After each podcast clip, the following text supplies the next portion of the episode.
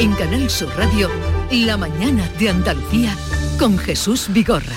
Acaban de sonar las señales de las 9 de la mañana, el día por delante con Beatriz Galeano.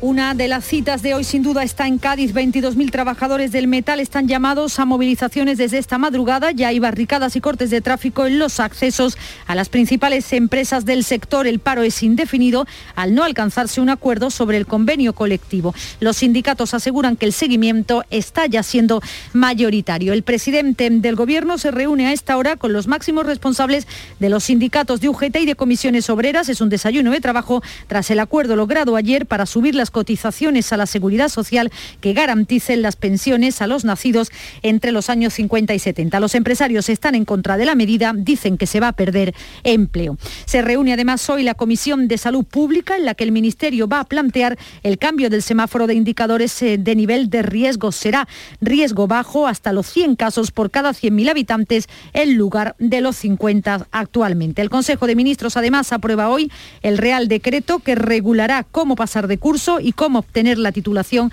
desde primaria FP y el Consejo de Gobierno andaluz lleva a su reunión de esta mañana varios asuntos, entre ellos la creación del Consejo Andaluz del Pueblo Gitano. Y en Huelva, segunda jornada en el juicio por la violación y asesinato de Laura Luelmo. Hasta 20 testigos van a presentar su testimonio. Este martes es el Día Internacional del Flamenco.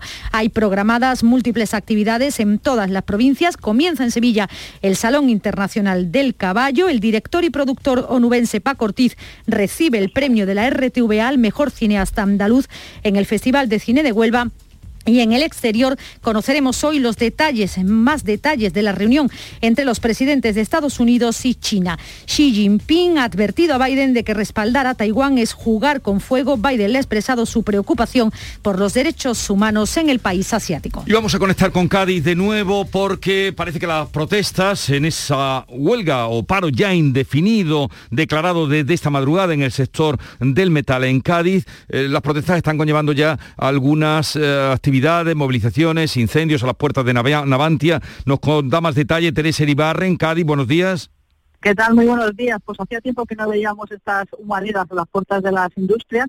En concreto, estamos en Cádiz Capital, en la carretera industrial, una de las dos arterias fundamentales de la, de la capital gaditana, y justo en la puerta hay varias eh, hogueras con elementos que se están quemando. No lo podemos ver a ciencia cierta porque estamos situados como a 100 metros de distancia junto a la policía antidisturbios que tiene tres dispositivos aquí preparados a este lado y al otro también.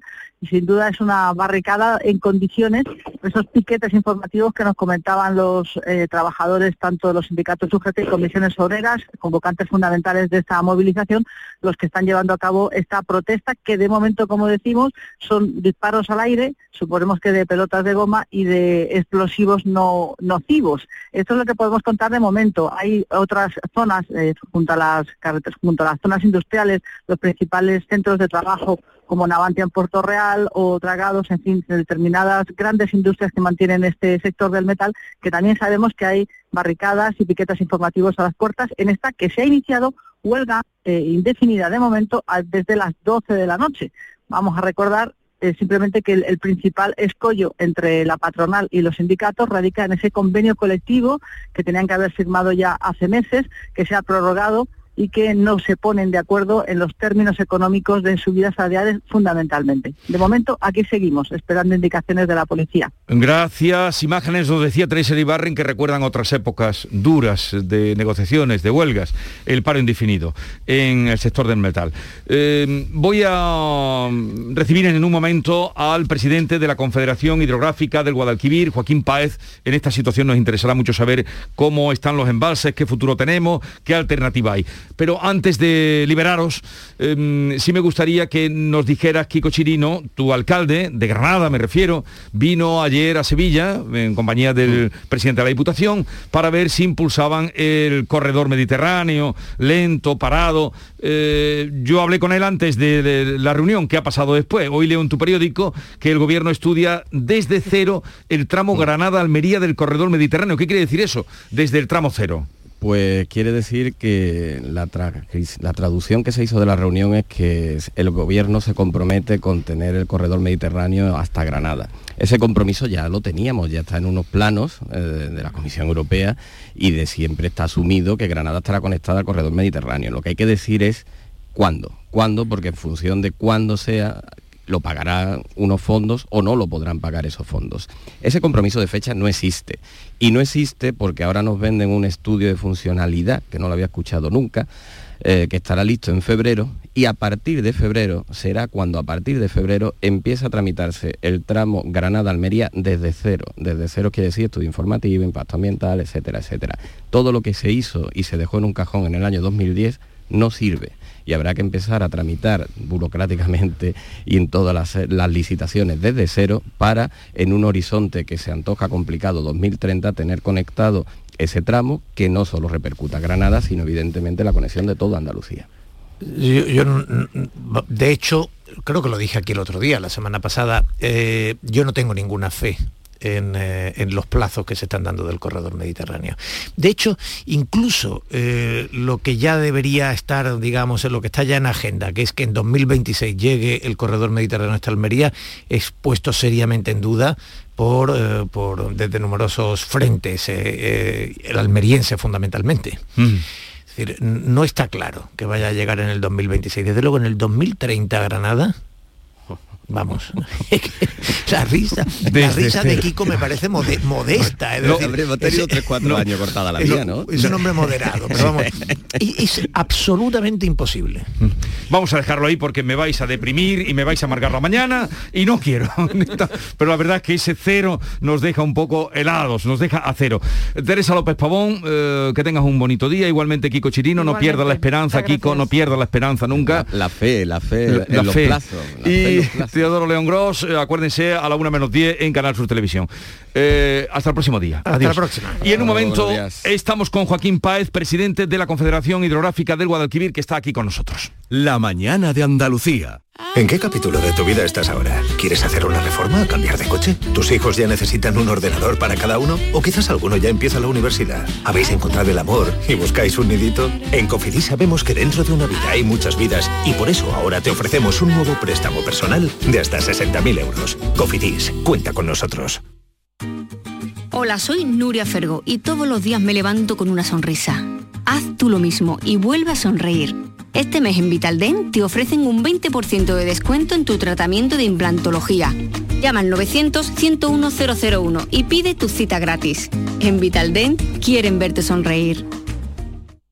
En cofidis.es puedes solicitar cómodamente hasta 60.000 euros, 100% online y sin cambiar de banco.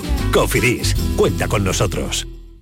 Cómetelo. El programa de cocina de Canal Sur Televisión ya tiene disponible su línea de productos oficiales. Delantal, tazas, set de cocina y otros artículos que podrás encontrar y adquirir de manera fácil y segura en la tienda del sur.es o llamando al teléfono gratuito 900-649-342. Repetimos, 900-649-342. Entra en la tienda del sur.es y conoce los productos oficiales de tu programa de cocina favorito. Tienes 12 mensajes sin leer. Mensaje número 4. Levántate de la silla y busca un rato para hacer ejercicio. ¿Sabías que casi la mitad de las muertes por cáncer en Europa podrían evitarse? Descubre las 12 recomendaciones del Código Europeo contra el Cáncer. Capta el mensaje. Gobierno de España. Campaña financiada por la Unión Europea Next Generation. Tras días por el bosque impenetrable de Windy, hemos conseguido ver una especie casi extinguida de gorilas de espalda plateada. No debemos hacer ruido, pero queríamos deciros que no podemos ser más afortunados. ¡Claro que sí! Aún puedes ser más afortunado con el nuevo Rasca Gran Rueda de la Fortuna de la 11, con el que puedes ganar hasta 500.000 euros al instante. Nuevo Rasca Gran Rueda de la Fortuna de la 11. Rasca y encuentra tu gran fortuna. Juega responsablemente y solo si eres mayor de edad. Canal Sur Sevilla. Cuenta la voz de un sabio que para saber de Sevilla le preguntó al giraldillo por los lugares más bellos del barrio de Santa Cruz. Y este le respondió, con aires de azar, maestranza y catedral, la hostería del Laurel has de visitar y en ella sus tapas, vinos y demás viandas probar. La Hostería del Laurel. Visítenos en Plaza de los Venerables 5 o a través de nuestra web lahosteriadellaurel.com. Porque si le preguntas al giraldillo, Hostería del Laurel, no te la dejes atrás. Cross Internacional de Itálica. Este año, por primera vez en su historia, el Cross se celebra junto al Campeonato de España de Campo a través por clubes. Será los próximos días 20 y 21 de noviembre en la ciudad romana de Santiponce. Te esperamos para disfrutar del mejor cross del mundo. Infórmate en la web crossinternacionaldeitalica.es. Diputación de Sevilla. Sevilla, pueblos donde emprender y ser feliz. Soy Vera Schweitzer. Ahora vivo aquí en el Real de la Jara y me dedico a la venta de pura raza española al extranjero. Vente cuanto antes que aquí hay muchísimas cosas que hacer para emprender todo lo que te imaginas. Una campaña de la Oficina contra la Despoblación, ProDetour, Diputación de Sevilla. La Unión Europea fomenta la cooperación entre Andalucía y el sur de Portugal mediante ayudas a las pymes, cambio climático, cultura e innovación, compartiendo recursos con nuestros vecinos de Alentejo y Algarve. Programa Interreg España-Portugal 2014-2020. Andalucía, un puente a la cooperación. Unión Europea. Junta de Andalucía. El resumen de la jornada con la última hora del deporte, la economía y el análisis lo tienes en el Mirador de Andalucía. De lunes a viernes desde las 7 de la tarde con Natalia Barnés. Quédate en Canal Sur Radio, la radio de Andalucía. La mañana de Andalucía con Jesús Vigorra. Hace unos días hablábamos con el presidente de la Confederación Hidrográfica del Guadalquivir, Joaquín Páez. Ustedes lo recordarán porque nos dijo cosas muy interesantes. Y cuando hablamos con él, eh, le dije, tiene usted que venir por aquí porque queremos que nos cuente y que sepamos la verdad. Y aquí está hoy, eh, cumpliendo su palabra de que estaría con nosotros. Así es que Joaquín Páez, presidente de la Confederación Hidrográfica del Guadalquivir, buenos días, bienvenido.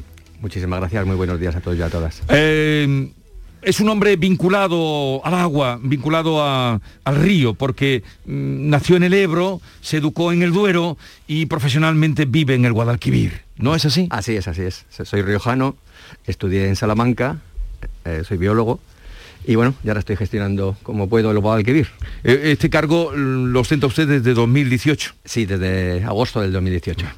Bien, vamos a por lo que fue noticia hace unos días. Se declaró la situación excepcional por sequía extraordinaria en una reunión de la Junta de Gobierno de la Confederación el pasado 2 de noviembre. Creo que en vísperas cuando nosotros hablamos, en vísperas de eso.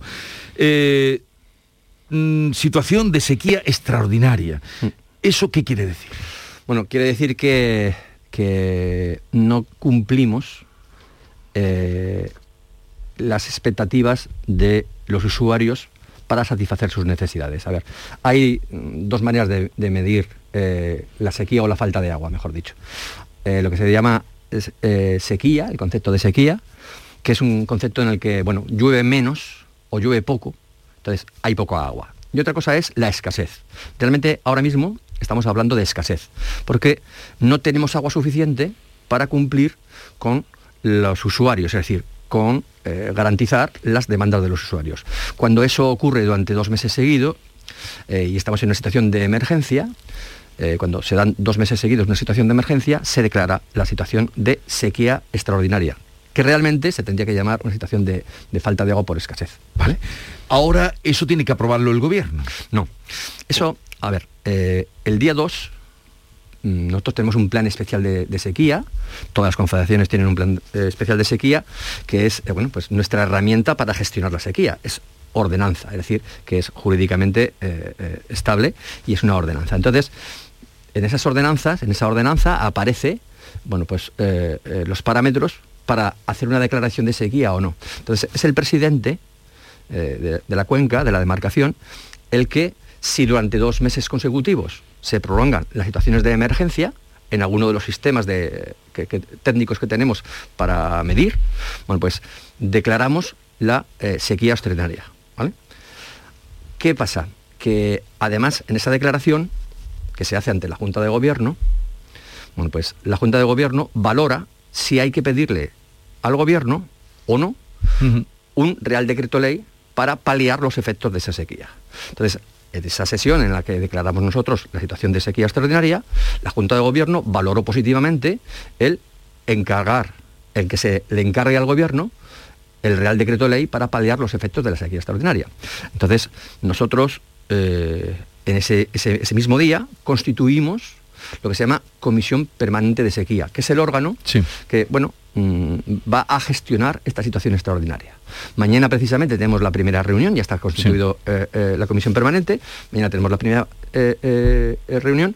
Y mañana una de las cosas que vamos a hacer es, bueno, hablar con los usuarios, con el sector agrícola, con el sector industrial y con el sector de abastecimiento doméstico, para que nos indiquen por dónde creen ellos, aparte de nuestra opinión como confederación, por dónde creen ellos que se debe enfocar la petición del Real Decreto Ley. todavía no, hemos hecho eh, la, petición. Tenemos que trabajar esa petición para ser, lo más precisos posibles y para ser, eh, bueno, para lo más realistas posibles, atendiendo a lo que está ocurriendo en la cuenca y lo que está ocurriendo, ¿qué es? La situación, ya nos ha dicho usted, de sequía, eh, de emergencia, lo han mm. dicho, estamos en una situación de emergencia. Mm, ¿Cómo están los embalses? Pues los embalses están eh, en el, a nivel general, estamos al 26% y en el gran sistema que, abarca cuatro provincias, Jaén, Granada, Córdoba y Sevilla, que se llama el Sistema de Regulación General, bueno, pues estamos ahí al, 21%. Al 21%. Los embalses que dependen de la cuenca del Guadalquivir. Eso es. Y, eh, dice usted que eh, general, eh, la media general de España o de Andalucía. No, no, nosotros, nosotros tenemos, la cuenca está dividida en diferentes unidades, ¿vale? Cada uno tiene sus características ideológicas. Entonces, eh, hay una muy grande que se llama Sistema de Regulación General. Nosotros lo llamamos Sistema de Regulación General, mm. que abarca, bueno, son 17 grandes embalses, bueno, pues, y, que están todos unidos, bueno, eh, con continuidad en, en, cuanto al agua.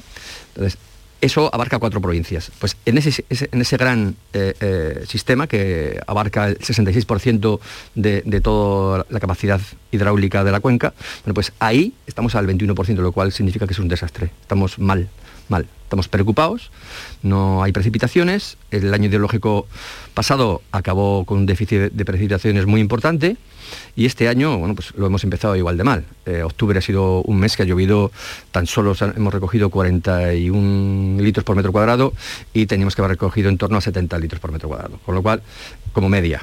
Con lo cual, bueno, pues hemos empezado el año ideológico mal, el año ideológico empieza el 1 de octubre y lo hemos empezado francamente mal. Entonces estamos, pues eso, un poco, un poco no, bastante preocupados. Bastante preocupados. ¿Qué medidas, garantizado el consumo humano, que será lo que mucha gente que nos esté escuchando mm. está pensando, hasta cuándo lo tenemos? Bueno, tenemos garantizado el consumo humano actualmente en torno a dos años, dos años, de dos a tres años, y precisamente una de las tareas que tiene esta Comisión Permanente de Sequía, que hemos formado, a raíz de la declaración, bueno, pues es eh, hacer todo lo posible para seguir garantizando que este abastecimiento eh, llegue a nuestros domicilios. Entonces, bueno, pues eh, mañana vamos a reunirnos y uno de los, puntos en el orden del día es bueno, ver qué se puede hacer o qué debemos hacer y sobre todo coordinar los sistemas. La Confederación no es, no es competente en el abastecimiento. Ya. Cada, cada región tiene sus, cada provincia tiene varios sistemas de, que operan con el agua de abastecimiento, pero sí nosotros las tenemos que coordinar y sobre todo en una declaración, en un, estado de sequía extraordinaria. Entonces, ya tuvimos una reunión previamente a la declaración, en el mes de septiembre, tuvimos una reunión en la Confederación con los grandes sistemas de Andalucía y bueno, estuvimos hablando de eso, de que precisamente que, tenemos que ir revisando cómo están nuestras infraestructuras, viendo cómo está la situación, viendo cuáles son las posibles eh, deficiencias que tengamos y bueno, y trabajar ya. En aquel momento ya nos emplazamos a trabajar para ir eh, remediando la cosa y bueno, mañana eh, intentaremos que sacar medidas, si hace falta, para actuar y garantizar a la población. Sí. Y, eh, empezarían por los regadíos. Bueno, aquí, hay dos cuestiones. Una es el abastecimiento humano, que es prioritario en una, situación de sequía, y luego hablamos de regadíos. lo primero que tenemos que hacer es garantizar el agua de abastecimiento a la población. Pero dice usted que esa está garantizada para dos, tres años. Y ahora los regadíos. Bueno, pues los regadíos, mm, desgraciadamente, eh, esta, esta, mm, pasada campaña de, regadío, la última, bueno, pues tuvimos que disminuir las dotaciones máximas en, bueno, en torno no, en un 50%, es decir, a la mitad. Las máximas dotaciones que se dan, Sí. dependiendo de los cultivos que tengan, bueno, pues esas dotaciones se disminuyeron a la mitad. ¿Qué va a pasar en la próxima campaña? Bueno, pues que si no, si no hay precipitaciones suficientes, va a ser mucho peor. Va a haber regadíos, y lo digo porque lo tengo que decir, no, no hay otra, eh, regadíos que, que- probablemente no se puedan sembrar. Ahora mismo, ahora mismo, con el agua, con el agua de desembalse, el agua que sale de nuestras presas, mm, solo sale para garantizar los caudales ecológicos que hay que garantizarlos y además tenemos la obligación de ello. Entonces, no se puede coger agua. Ahora mismo está prohibido coger agua del desembalse de, de nuestras presas para regar. Entonces, la campaña que viene, bueno, pues la campaña que viene, sobre todo eh, las herbáceas, bueno, pues van a, s- eh, van a estar, si no hay precipitaciones, bueno, pues va a ser difícil. Va a ser. Sería el sector más afectado. Desde luego, el 87% del agua que, que se utiliza en la cuenca es para el regadío. Eh, la, distribución es el 87% para, para la agricultura, para el regadío, el 10% para el abastecimiento y el 3% de uso industrial. Bueno, pues ese 87%, eh, bueno, mm, a nosotros nos preocupa muchísimo, porque además mm, nos preocupa socialmente. Estamos mm, hablando de puestos de trabajo, de, aparte de que estamos hablando de un sector eh, primordial para la alimentación pero estamos hablando también de puestos de trabajo, de generación de empleo, de generación de riqueza y sabemos que es una cosa socialmente muy preocupante. Y si tienen que acometer eh, recortes en el regadío, que, que, ojalá y no, ¿eh? aquí todo esto nosotros estamos invocando, no se puede Sí. usted imaginar mm, cómo invocamos cada día la lluvia, pero nada, no se avista nada en el horizonte. Eh, ¿Priorizarían por los cultivos ecológicos? No, mira. ¿O cómo sería? Nosotros, nosotros eh, para mm, distribuir el agua para el regadío tenemos un órgano que se llama Comisión de Desembalse. El mismo día de 2 de noviembre, el mismo día que declaramos la sequía, tras la Junta de Gobierno, donde hicimos la declaración de sequía, tuvimos una comisión de desembalse. Tenemos varias comisiones de desembalse a- a- al año, sobre todo los primeros meses de- del año ideológico, hasta mayo. Eh, la última reunión, pues eh, a finales de abril, primeros de mayo, es donde decidimos entre todos, porque es una, una decisión colegiada entre los miembros de la Comisión de Desembalse, que son los usuarios, los representantes de los usuarios, de los usuarios y nosotros la Confederación, y eh, mm, miramos cuáles deben ser las dotaciones atendiendo al recurso. Ahora mismo, bueno, pues ahora mismo no hay recurso. Todavía faltan las lluvias de otoño, faltan las lluvias de invierno, faltan las lluvias de primavera y vamos a ir durante este tiempo teniendo sucesivas comisiones de desembalse para informar y hablar con los usuarios de cara a cómo afrontamos el futuro. Ahora mismo la situación es mala. Ahora mismo, si tuviésemos que regar con el agua mm, que hay ahora, pues, pr- prácticamente solo podemos regar los, la- la- los, los, los arbóreos, los cultivos arbóreos, los Sí. árboles, para que no se, se vengan abajo los árboles. Ya. Pero las herbáceas, los cultivos anuales, sería muy complicado. No Mm. hay recursos suficientes. Eh, ustedes, claro, manejan previsiones. Sí. Mejor sí, que las que tenemos nosotros. O, más detalladas. ¿Qué previsiones tienen? Bueno, pues tenemos, en cuanto a las precipitaciones, bueno, pues eh, en, la, en la última comisión de desembalse estuvimos hablando precisamente de cuáles eran las previsiones a corto plazo. A corto plazo mm, parece ser que a final de mes, según el modelo, hay dos modelos, uno, Sí. uno que llaman el modelo americano y otro el modelo europeo. Bueno, pues según el modelo americano de previsión, pues parece ser que a, a- a fin- a final de mes podría haber precipitaciones, pero claro, todavía falta demasiado tiempo para que, esa para que esas previsiones sean, bueno, pues mm, ahora no dejan de ser pre- pre- predicciones a largo plazo. Y en cuanto a tener años hidrológicos eh, más o menos normales, bueno, pues ahora mismo el tener un año, el que vayamos a tener un año eh, como el año 2019, en el que hubo una ligera reducción de la dotación del regadío, solo es de un 33%. Es decir, un tercio. Esa es la- la- lo, que, lo- lo que nosotros manejamos. Tenemos la mitad de probabilidades de tener un año como el año pasado, Sí. que fue un año malo, y tenemos un 90% de tener un año malo. Un 90% de tener un año malo. O sea, esa es la, esa es la realidad. Tenemos un 50% de tener un año como el año pasado, que fue un año Sí. bastante regular, bastante malo, y tenemos un 33% de, de tener un año, bueno, pues que la agricultura se pueda mover con comodidad. A ver, una pregunta desde la más eh, absoluta ignorancia. cuando usted está planteando este, esta, esta situación, eh, los cultivos, la gente que, que, empieza a poner, por ejemplo, eh, plantaciones de árboles, eso mm, ¿Con quién lo consultan? Porque a lo mejor, eh, por ejemplo, ahora se está plantando mucho olivar de regadío u otras plantas, o que Sí. siguieran plantando, creo que el que más tira de agua son lo- los aguacates.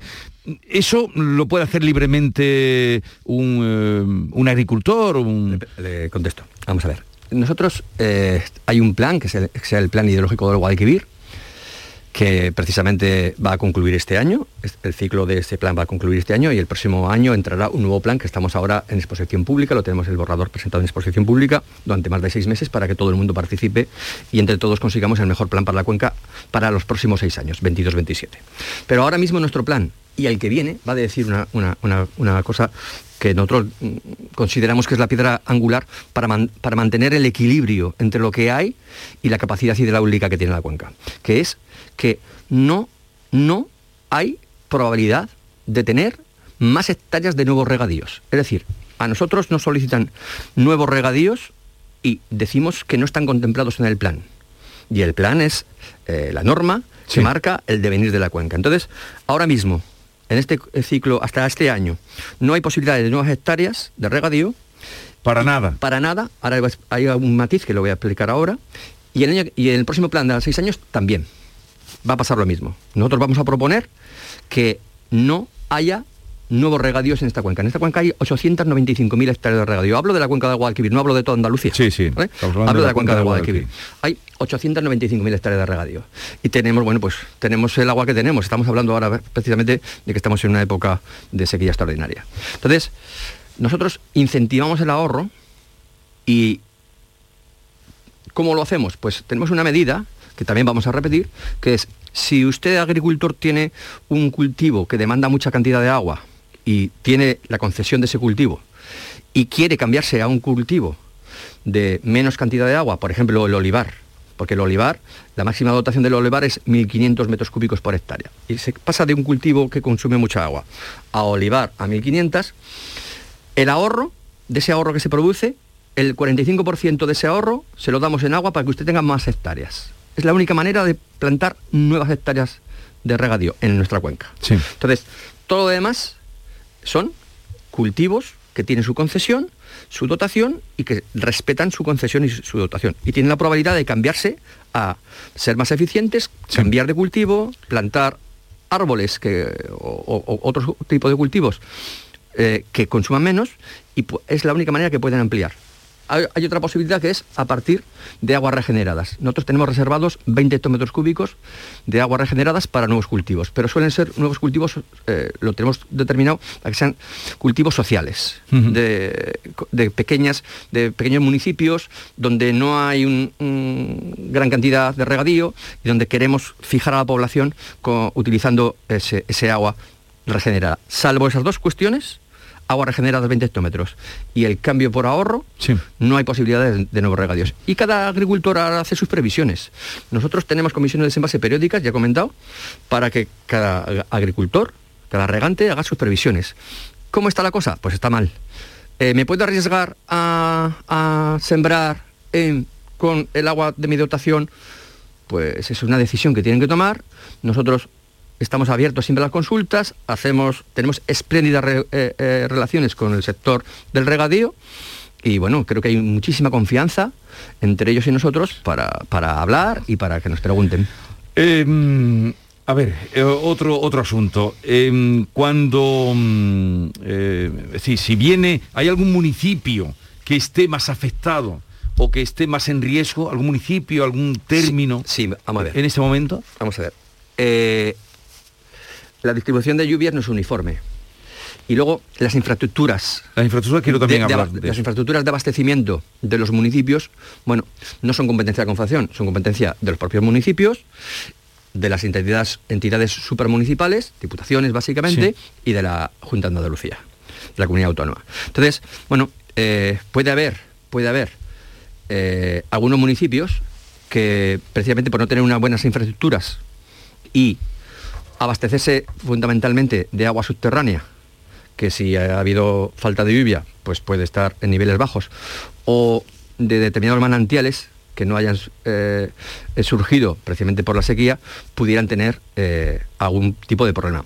Por eso, mañana, hablando de abastecimiento, vamos a intentar detectar cuáles son esos municipios que pudieran tener problemas puntuales para que los sistemas que operan en esos municipios en el abastecimiento puedan eh, bueno, poner coto a esos problemas y garantizar la llegada de agua. Eh, dice usted, señor Paez, que no son competencia de ustedes directas las infraestructuras, pero sí que seguro tendrán un cálculo Perdón, yo he dicho que no son competencias las de abastecimiento. El abastecimiento, sí, sí. El abastecimiento que depende de las diputaciones. Eso lo sabemos todos porque nos viene el recibo de la diputación. Pero ¿cuánta agua se pierde por infraestructura eh, que estén en mal estado? Bueno, pues eso es una cuestión que, hay que abordarla. A ver, hay pérdidas de hasta un 30 al 40% en determinados, en, determinados sistemas. Nosotros, desde Confederación, eh, en los sistemas que nosotros manejamos, por ejemplo, los canales de regadío, mm, nosotros intentamos con nuestro presupuesto, bueno, pues eh, impedir que se produzcan esas pérdidas que, al fin y al cabo, y sobre todo en una situación y en como la de ahora, que es coyuntural, pero en una situación normal mm, que tiene nuestra cuenca, que yo siempre digo lo mismo, afortunadamente vivimos en Andalucía y es una maravilla, pero el clima de Andalucía está condicionado por su situación geográfica y también está condicionado por los efectos del cambio climático. Y ahora lo que tenemos que hacer es gobernar siempre como si fuera a haber sequía al día siguiente. Entonces, nosotros intentamos poner remedio a esas pérdidas en el transporte porque son inasumibles, son inasumibles. Esto hay que pagarlo, esto hay que pagarlo. En nuestro caso, todos los usuarios pagan el canon de utilización del agua y la tarifa para pagar las infraestructuras. Entonces, mm, nosotros dedicamos ese dinero precisamente a sanear y a, mantener esas infraestructuras de la mejor manera posible. Y mm. cuando detectamos que hay pérdidas importantes en algún sistema de, regadío de la cuenca, bueno, pues, pues procuramos actuar. ¿Cuál fue el peor año? Eh, usted lleva mm, tres años al frente de la Confederación, pero no sé si sabe cuándo fue la peor época que pasamos Bueno, en el año, eh, en el año 92, del año 92-95 fue un... Cuando hubo los cortes. claro, tuvimos cortes. un periodo importante de sequía y mm. bueno, nosotros estamos ahora en esos números. En esos números. Eso para que nos vayamos concienciando. Y eh, bueno, usted es además de licenciado en ciencia biológica, eh, máster en gestión medioambiental. ¿Cómo es la situación, eh, cómo se percibe el cambio climático en la cuenca del Guadalquivir? Bueno, en la, en la, en la demarcación, en la confederación, perdón, se percibe en el día a día. Nosotros gestionamos, siempre decimos que gestionamos la incertidumbre. Estamos hablando de sequía y quién sabe si dentro de 15 días cuando ese modelo eh, americano acierte y lleva mucho, estemos hablando de inundaciones. Ojalá que, que no, pero que lleva mucho. Entonces, nosotros siempre gestionamos la incertidumbre. Estamos metidos dentro del cambio climático. Nosotros tenemos, eh, eh, llevamos 20 años, 25 años viviendo en un contexto de cambio climático, con unos números que nos indican que la temperatura en la, de los últimos 80 años, en la segunda mitad, comparando la segunda mitad sí con la primera mitad de esos últimos, de esa serie de 80 años, bueno, pues la temperatura media en la cuenca ha aumentado 0,5 grados, las precipitaciones han disminuido en torno, bueno, en torno no, un 7% y la aportación a embalses, es decir, el agua que llega a los embalses ha disminuido un 20%. Esa es la realidad de la cuenca. Llevamos 25 años viviendo así, con respecto a lo que era antes. Entonces el cambio climático influye, estamos ahí trabajándolo y nuestros técnicos y técnicas saben que vivimos en esa, en esa situación. Andalucía es una de las zonas que más eh, eh, está sometida a los rigores del cambio climático, a los efectos del cambio climático. Vivimos, estamos situados en una zona templada, en la, frontera entre una zona templada con una zona subtropical seca. Entonces, las zonas de transición, estas zonas de frontera, son las que más afectadas están cuando se produce un cambio global.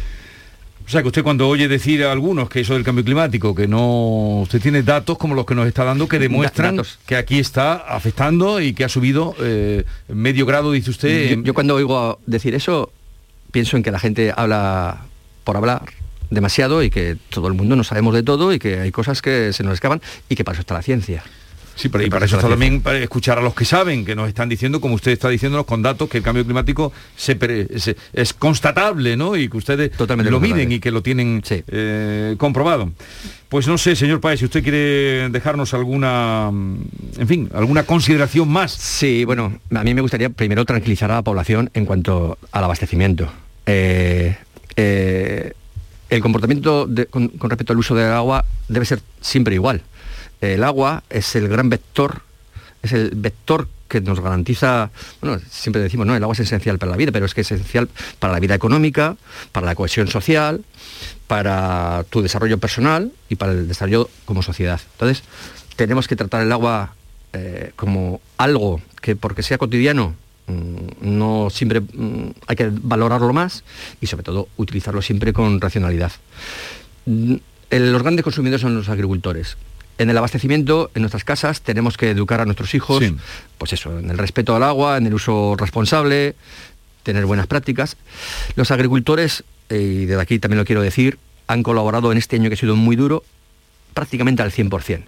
De hecho, eh, en la comisión de desembalse, donde, donde dijimos cuánta agua íbamos a desembalsar para la agricultura, se dijeron 925 hectómetros cúbicos eh, en mayo. En mayo, no, a finales de abril. Bueno, pues el 1, el 1 de, octubre se habían consumido 925 hectómetros cúbicos. Es decir, los agricultores han participado, son responsables y además intentan mejorar. Quiero decir otra cuestión, perdona. Eh, la agricultura de Andalucía es eh, un modelo en cuanto a la eficiencia del uso del agua. Tenemos el, más del 75% de, nuestros regadíos están modernizados, es decir, son eficientes.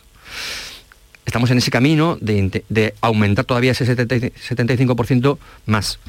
Esto no ocurre en el resto de España ni en el resto de Europa. Somos pioneros en cuanto a modernización del regadío. Por eso, mm, decir que la agricultura está comprometida va a ser un año difícil, esperemos que me equivoque en este caso, pero hay que gestionar el agua siempre con, ese pensamiento de que es el, el, vector que nos da desarrollo a todos. Joaquín Páez, presidente de la Confederación Hidrográfica del Guadalquivir, gracias por la visita, por todo lo que usted nos ha explicado y así tomamos conciencia y consideración de la importancia del agua y también de la situación que tenemos por delante. Y, además de todo eso, que llueva. no me espera que llueva, tiene que, llover. Tiene que, llover. Tiene que llover. Gracias por la visita y hasta la próxima. Muchísimas gracias. Ha sido un placer. Igualmente, muchísimas gracias. La mañana de Andalucía con Jesús Vigorra. El secreto de un buen día, cocina rica en compañía, momentos no men. Hay momentos para siempre,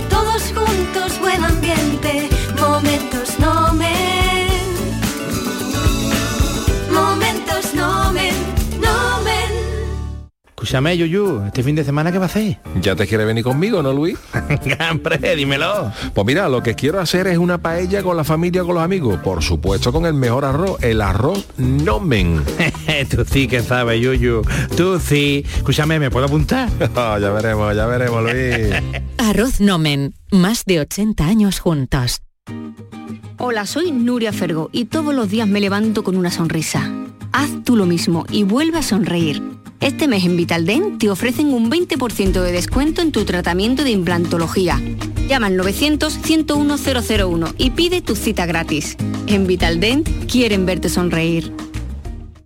Ni el challenge del papel higiénico, ni el de la botella. Los retos más difíciles a los que se enfrenta nuestra generación están en la vida real, como el famoso encontrar trabajo challenge o el independizarse challenge. Y aunque para superarlos necesitamos vuestro apoyo, aceptamos el reto. Súmate en aceptamoselreto.com. FAD 916 1515. Ahora reciclando latas y botellas de plástico de bebidas puedes reducir el CO2 y dar oxígeno a tu ciudad ganando premios sostenibles. Únete a Reciclos, el primer sistema de reciclaje digital que cuida la sostenibilidad del planeta y de tu ciudad. Ayuntamiento de Sevilla, Lipasam y Ecoembes. Juntos, cuidamos Sevilla. ¿Sabías que no tienes por qué convivir con el dolor? La Clínica HLA Santa Isabel te ayuda a aliviar tus molestias con su nueva unidad contra el dolor. Este nuevo servicio ofrece tratamientos para el dolor crónico como hernias discales, dolor lumbaro cervical, cefaleas, trigémino, artrosis y otras patologías. Pide tu cita en la Clínica Santa Isabel al 954-570-004 en Luis Montoto 100. HLA Santa Isabel cuida de ti. SICAP, la fiesta del caballo español, vuelve a abrir sus puertas a todos los públicos. 30 años trayendo a Sevilla la mayor muestra de caballos de pura raza española. Vive su espectáculo ecuestre, pasea por todos sus stands y disfruta de los mejores caballos de competición. SICAP, del 16 al 21 de noviembre en el Palacio de Exposiciones y Congresos de Sevilla. Fides. Compra tus entradas en sicabentradas.com. Patrocina Delegación Fiestas Mayores del Ayuntamiento de Sevilla. Lámparas Montequinto, tu gran superficie para iluminar y decorar tu hogar, liquida por reforma gran parte de su exposición. Aprovechate de nuestros descuentos de hasta el 70%. Visítanos. Nos puedes encontrar en Montequinto, calle Numa 19 o en el teléfono 621 26 57 26. Nicolás Gil Blanco les ofrece desde sus fincas el auténtico jamón ibérico de bellota y cebo con la máxima calidad. Sacrificados en nuestro matadero y curado en nuestra fábrica de Constantina. Disponemos de carnes frescas de cerdo ibérico. Vendemos a fabricantes, mayoristas y consumidor final en el exterior de Mercasevilla, fábrica de Constantina y matadero de Mérida. Nicolás Gil Blanco. Llega el Black Friday a Hogarium con descuentos de hasta el 50%. Colchones, sofás, camas, almohadas con hasta un 50% de descuento. Aprovechate del Black Friday de Hogarium solo hasta el 30 de noviembre. Unidades limitadas. Recuerda, Black Friday en Hogarium con todo hasta un 50% de descuento. Busca tu tienda más cercana en hogarium.es. Hogarium, fabricantes de descanso.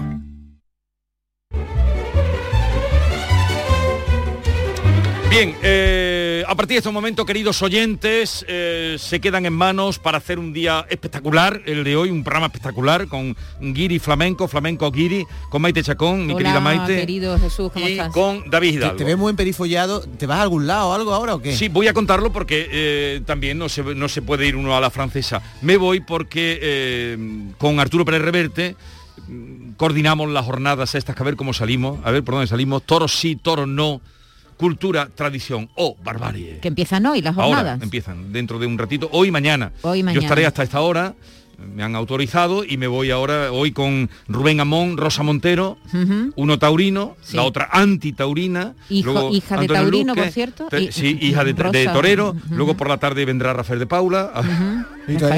Está confirmado que viene, porque hay apuestas. Oye, de ¿cómo, si ¿y o cómo no se viene. puede entrar? No, es entrada libre hasta que Hasta se complete se aforo. Van ustedes así que allí. vayan prontito. Fundación Cajasol, a la, la sesión de la mañana empieza a las 12, que por eso me voy. La sesión de la tarde empieza a las 7. Mañana los toros desde la razón, estará también Espido Freire, antitaurina. Eh, luego nuestro Joaquín Moekel eh, en debate taurino, como ustedes saben, con la abogada que ha hecho la ley animalista que en el Congreso se, se ha presentado que pone los animales como sintientes, luego Espartaco Pérez Reverte, eh, luego leeremos textos taurinos y no taurinos, todo está equilibrado, ¿eh? No- chispas, ¿eh? eso? Muy bien. Oye, pues Bueno. te digo una cosa, te vas a perder un programa magnífico No, el porque vamos a celebrar Vale, el pero yo- Día del Flamenco A lo grande. A lo grande. A lo grande. A lo grande. Queridos oyentes, disfruten, sigan con la radio, la mañana de Andalucía mm, gana. El programa de Vigorra sin Vigorra. Adiós.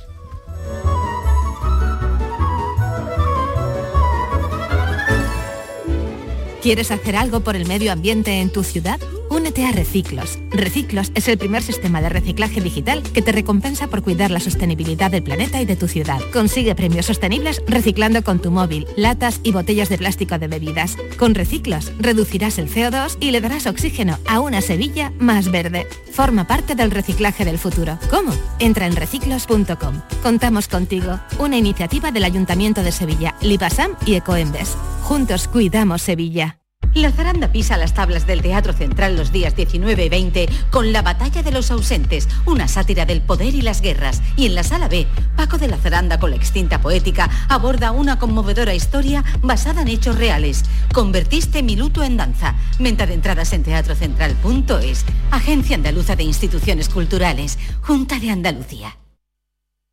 ¿Te está afectando la subida de la luz? Claro que sí. Por eso en Insolac Renovables instalamos paneles fotovoltaicos de autoconsumo con los que podrás generar tu propia electricidad. Y ahora, con la subvención del 40% de la Agencia Andaluza de la Energía, lo tienes mucho más fácil. Entra en insolacrenovables.com e infórmate de las ventajas que tiene el autoconsumo. Insolac, expertos en energías renovables desde 2005.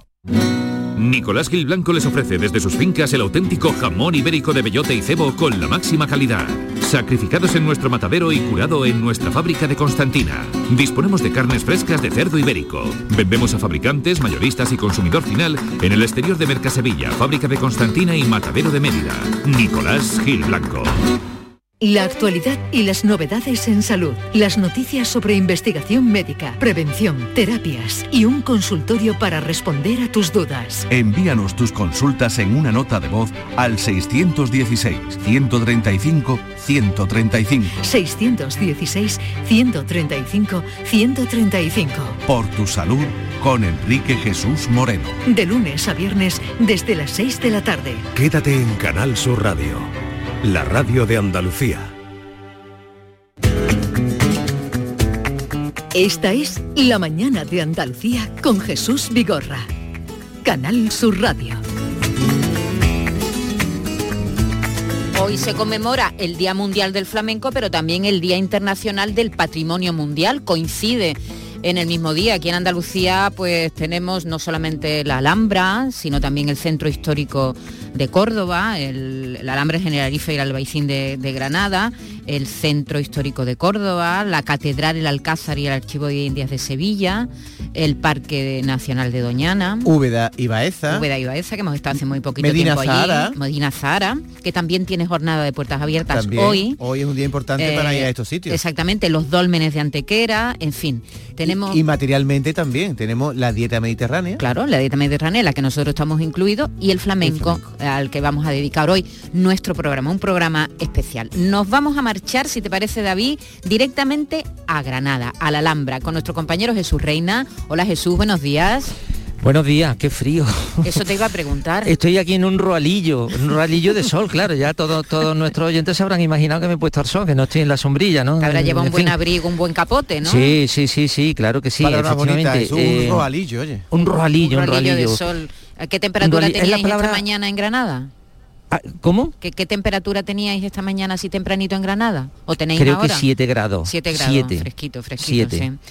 Bueno, ¿dónde Siete. estás, Jesús? A ver, Eh, cuéntanos. en la plaza de Santa María de la Alhambra, que es una iglesia al lado del Palacio de Carlos V, Sí. rodeado de este entorno monumental, que hoy conmemoramos junto con el flamenco, conmemoramos el Día eh, Internacional del Patrimonio. Mm, yo había quedado aquí con algunos responsables de la Alhambra que me iban a contar un poco eh, el tema de- del archivo extraordinario, absolutamente extraordinario que conserva la Alhambra, que es una de esas piezas desconocidas. Aquí en la Alhambra hay tantas torres en la muralla que incluso de vez en cuando se abre, bueno, de vez en cuando, cada mes se abre una. Y, Y se abre hay al hay público, más- ¿no? Se- se abre al al público, público de manera excepcional para que la gente lo vaya conociendo, pero claro, hay más torres que años. Es decir, que, que es un- esto es un, un empezar y no acabar.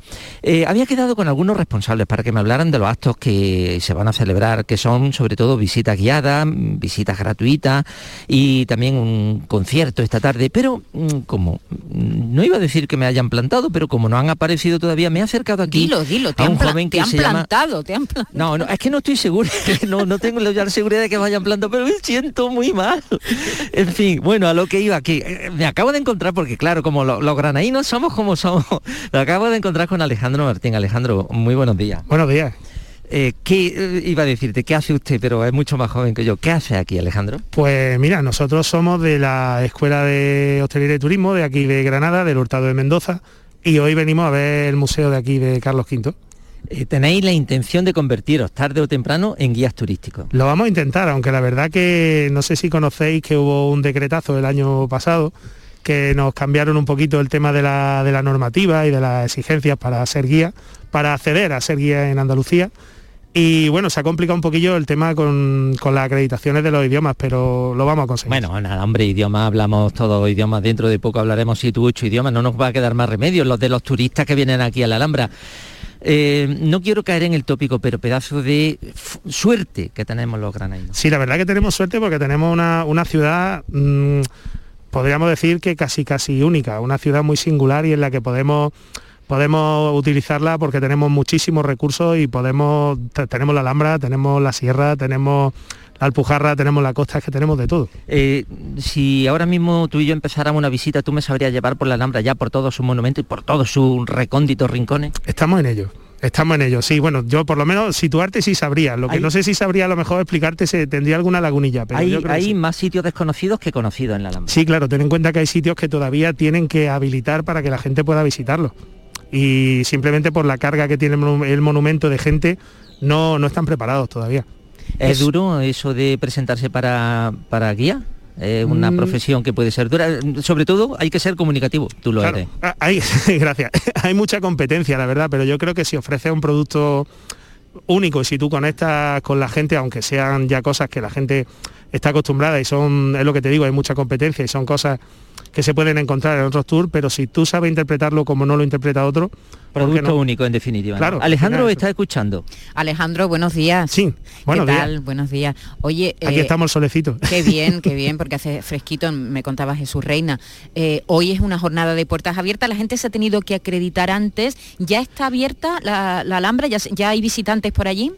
Sí, lleva esto, lleva esto lleno de gente desde hace un buen rato. Yo he llegado aquí, no serían ni las 9 de la mañana y ya había gente aquí haciendo cola para los palacios. Bueno, Los palacios nazaríes que tienen números clausos y además tienen hora de entrada estricta. ¿no? El, el que la compra a las 9 y 20 tiene que presentarse a las 9 y 20.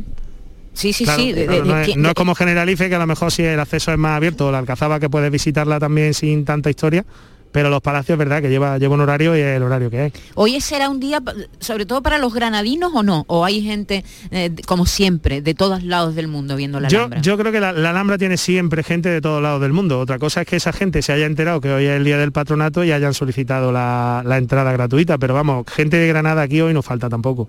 Hay unas 900, yo, yo tengo entendido que había unas 900.000 entradas gratuitas que mm, ponían la, la Alhambra, el patronato de la Alhambra lo ponía a disposición de los granadinos, el resto, bueno, pues sigue por su cauce normal comprando la entrada y haciendo las visitas guiadas con sus guías turísticos o no particularmente, pero había unas 900 entradas que yo creo que se han, se han repartido todas.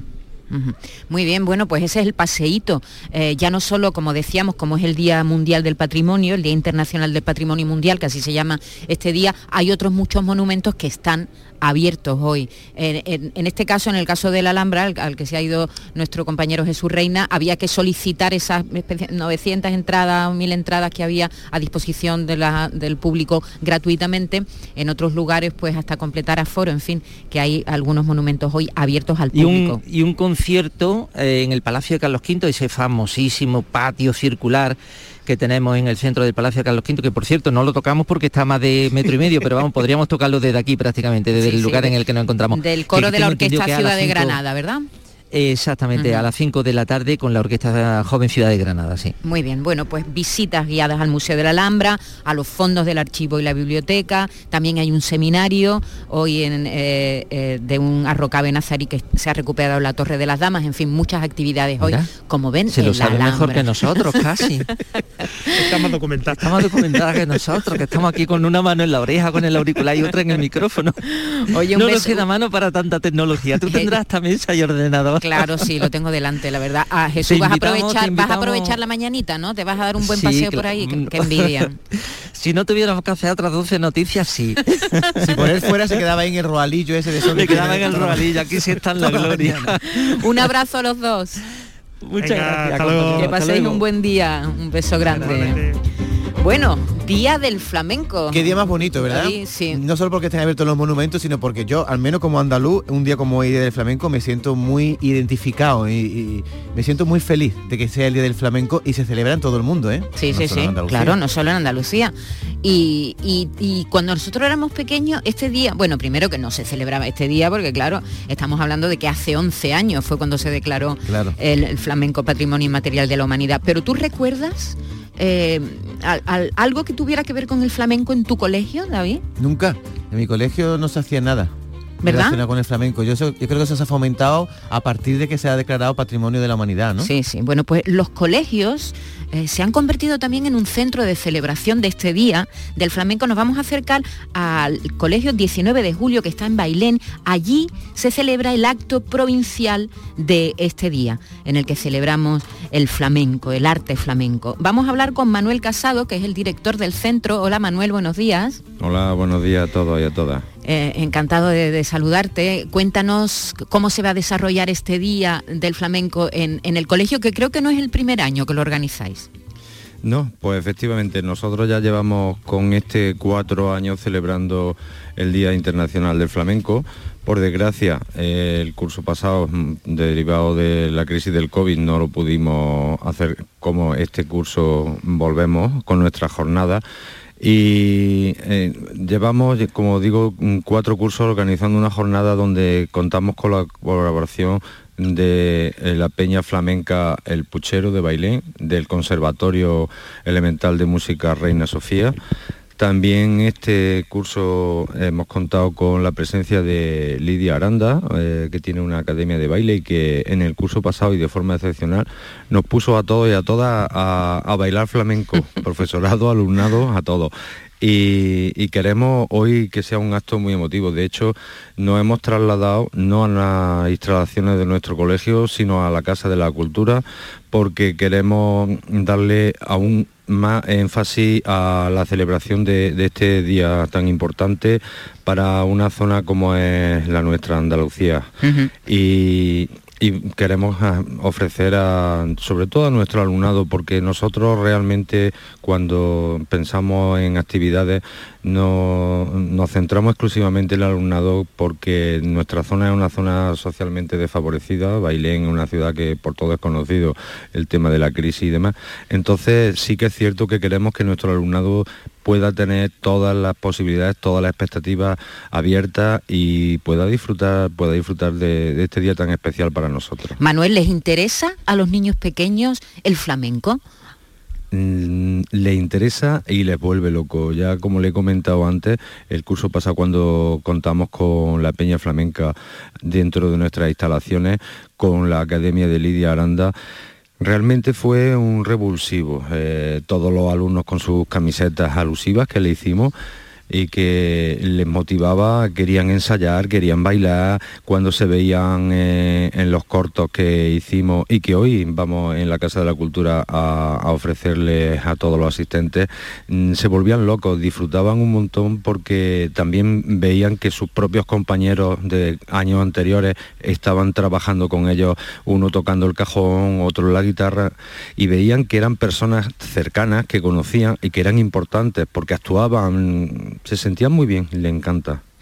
Muy bien, pues que pasen un día estupendo en Bailén, en, este colegio, en el Colegio 19 de Julio, se va a celebrar el acto provincial de este día de la provincia de Jaén. Manuel Casado, que pasen un día estupendo los profesores, los alumnos, que tengan un día brillante. Un abrazo grande. Pues muchísimas gracias a todos y a todas y un saludo para toda Andalucía.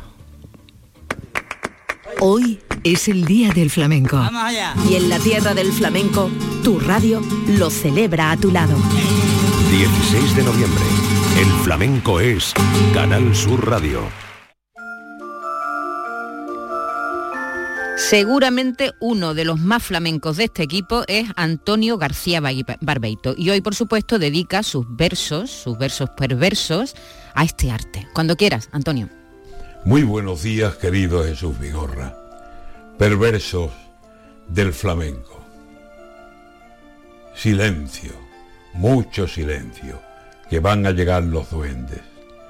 Dejemos que la guitarra ella sola se destrense y con picoteo de uñas doble con dobles que duelen.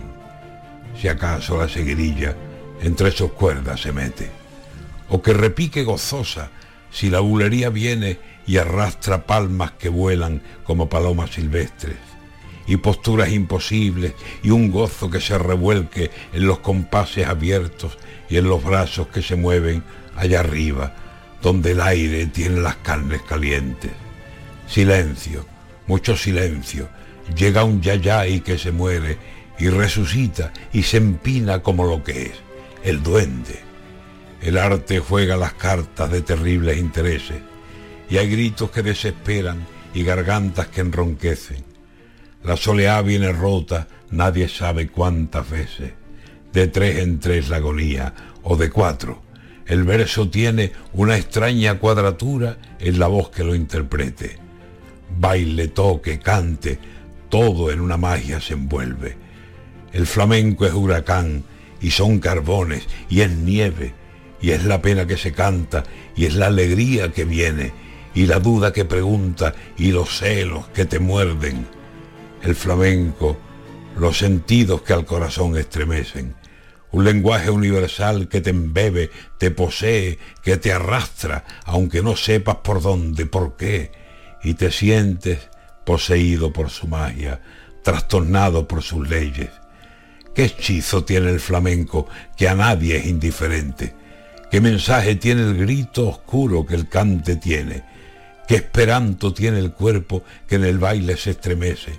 ¿Y qué locura las cuerdas que en la guitarra se encienden? Silencio, llega el flamenco, que si vida, que si muerte, con un misterio de siglos, temblándole entre los dientes.